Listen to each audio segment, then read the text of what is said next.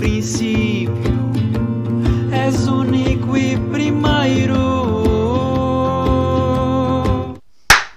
Bom dia, bom dia, bem-vindos a mais um podcast Desperta. Daqui fala o Pipo do Projeto Liberta-te e cá estamos nós para mais um tema permacultural para falarmos eh, aqui nesta, nesta manhã de segunda-feira para começarmos bem o dia.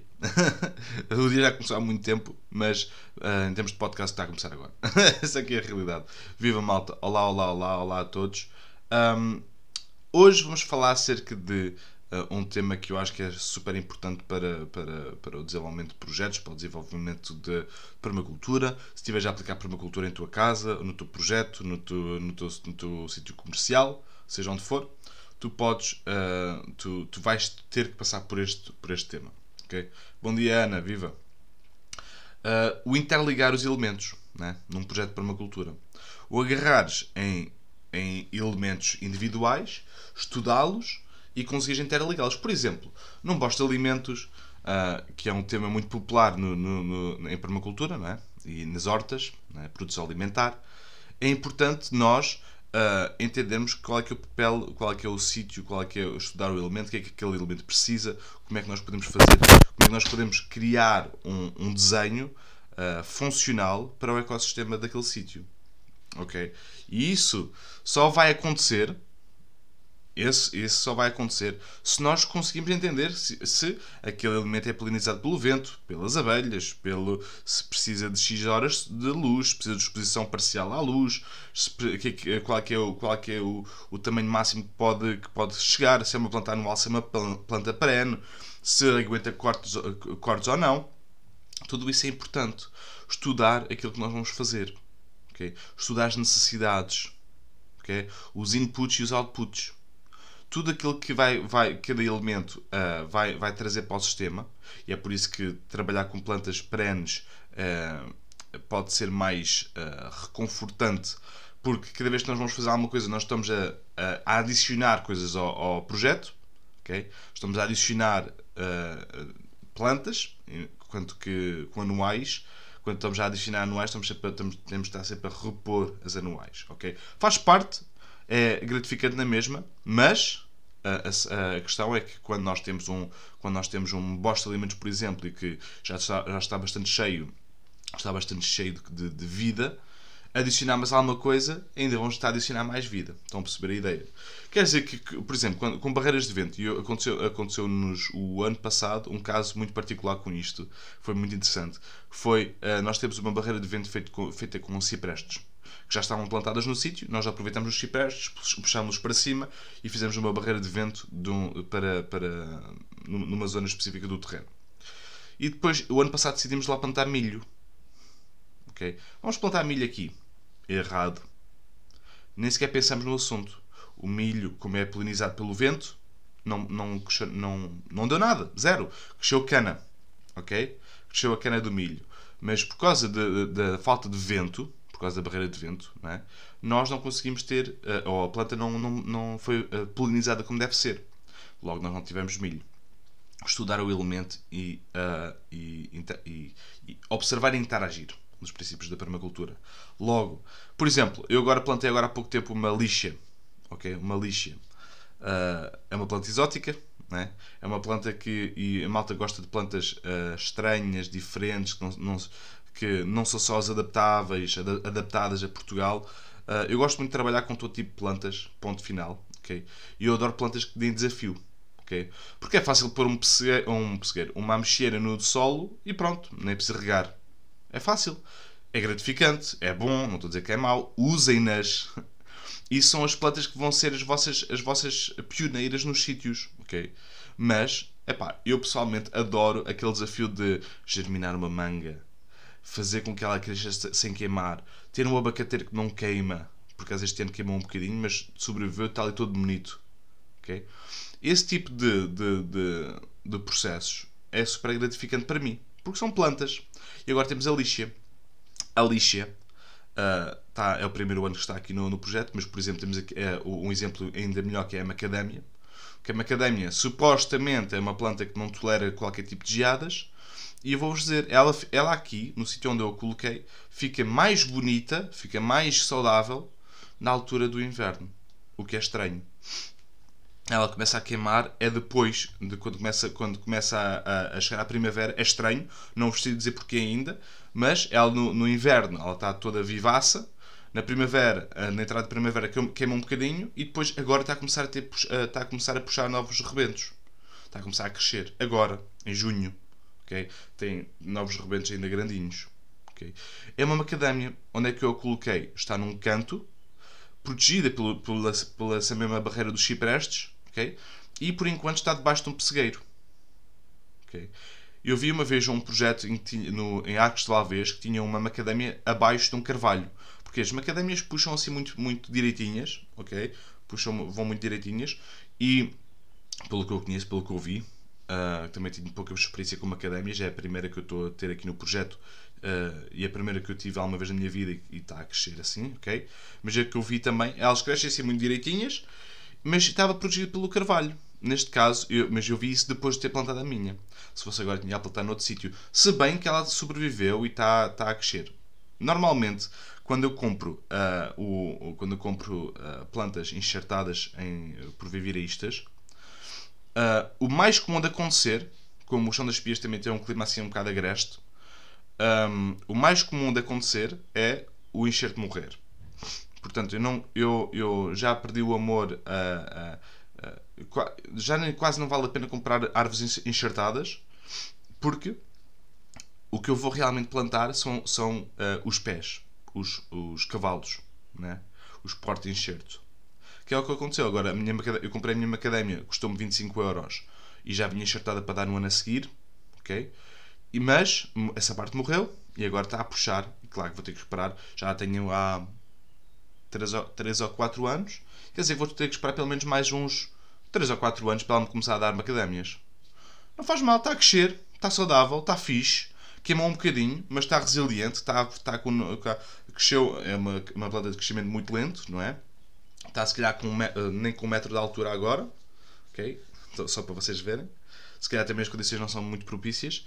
Nós tivemos, eh, nós, só para terem uma noção, neste, no local onde nós estamos a fazer este bosta de alimentos, nós uh, uh, estacamos, uma, enraizamos um sabugueiro nesse, neste, nesta terra, neste solo, e o sabugueiro não crescia. E o sabugueiro é uma, é uma planta para crescer de um ano para o outro, bué. Ok? Não crescia. O que é que aconteceu? E é um bom exemplo do estudo do elemento. Porquê? A minha terra, o que é que se passava com a terra? Então, mas a terra está com uma boa cor, a terra está, não é assim tão, é, estava bastante compactada depois de ela ter tido as galinhas, mas não era isso. O que é que aconteceu? Fiz preparados microbiológicos, ok? E reguei e espalhei bocache e preparados microbiológicos na terra. O que é que faltava? Um elemento crucial, que era a microbiologia. Quer dizer que havia nutrientes, a terra estava fixe, estava cheia de nutrientes, mas as plantas não conseguiam comer. Era o equivalente a vocês terem um, uh, um mega alho francês, um mutante alho francês, ou uma abóbora inteira, e não terem uma faca para cortar, e agora como? Não conseguem. É difícil. É muito mais complicado. Okay? Podem ir mascando, podem ir mascando, mas é complicado. Okay? É muito melhor existir, um, existir uma, um, um, elemento que consuma parte de, dessa, dessa, dessa, dessa, dessa nutrição e coloque disponível para, para, para as plantas conseguirem comer. Quer dizer que logo que, uh, que nós aplicamos a microbiologia no solo, o sabugueiro puxou para cima. Quer dizer que o sabugueiro agora está com uh, perto de 2 metros. Cresceu à vontade um metro e meio a quase, quase tudo, ok, que era um bocadinho, se calhar uma estaca de 30 centímetros, puxou quase tudo e está bem mais alto do que eu e já deu flor e já vai dar bagas, ok? Um, puxou tudo num ano depois de termos feito isso. Ou dois anos, aliás. Isso já foi há dois anos atrás, exatamente. Quer dizer que, quando nós entendemos uh, lá está, o, pre, o maior preço a pagar é a ignorância, não é? É a coisa mais cara que é, é a coisa que nos vai é, a coisa que mais nos vai consumir é a ignorância, porque quando nós não sabemos, quando nós não sabemos o que não sabemos, nós não podemos resolver, não podemos corrigir, não podemos melhorar. Não é? Quando não conhecemos, quando nós nem conseguimos olhar para, para o problema como sendo um problema, nós não conseguimos sequer arranjar uma solução ou ver possíveis soluções. Quer dizer que, por vezes, quando nós estamos a fazer coisas que nós pensamos que estamos a fazer bem, é? quando nós estamos a fazer coisas que, que achamos uh, excelentes, uh, por vezes, uh, e, e, e, são, é? intrinsecamente são, se forem mal feitas numa altura errada, nós podemos estar a pensar que estamos a fazer bem, mas estamos a fazer pior. Ok? Não quero, isto, não quero com isto dizer, desanimar a malta a dizer, é pá, não, mas por exemplo, como eu já dei exemplos, há compostos mal feitos que podem estar a danificar mais do que melhorar. Ok? Isso é verdade.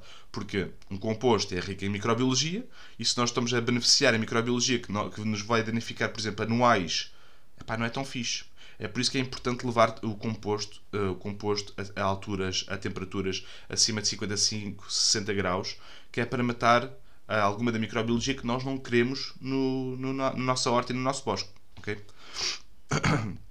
Está aqui o Bruno a dizer: a geada no fim do inverno é mais destrutiva porque as plantas já, estão a recuperar da estase de inverno e os nutrientes e a água estão novamente na, na, super, uh, na superfície das folhas para assistir na fotossíntese e evapotranspiração e que com a geada vão cristalizar e destruir as células. Exa exatamente.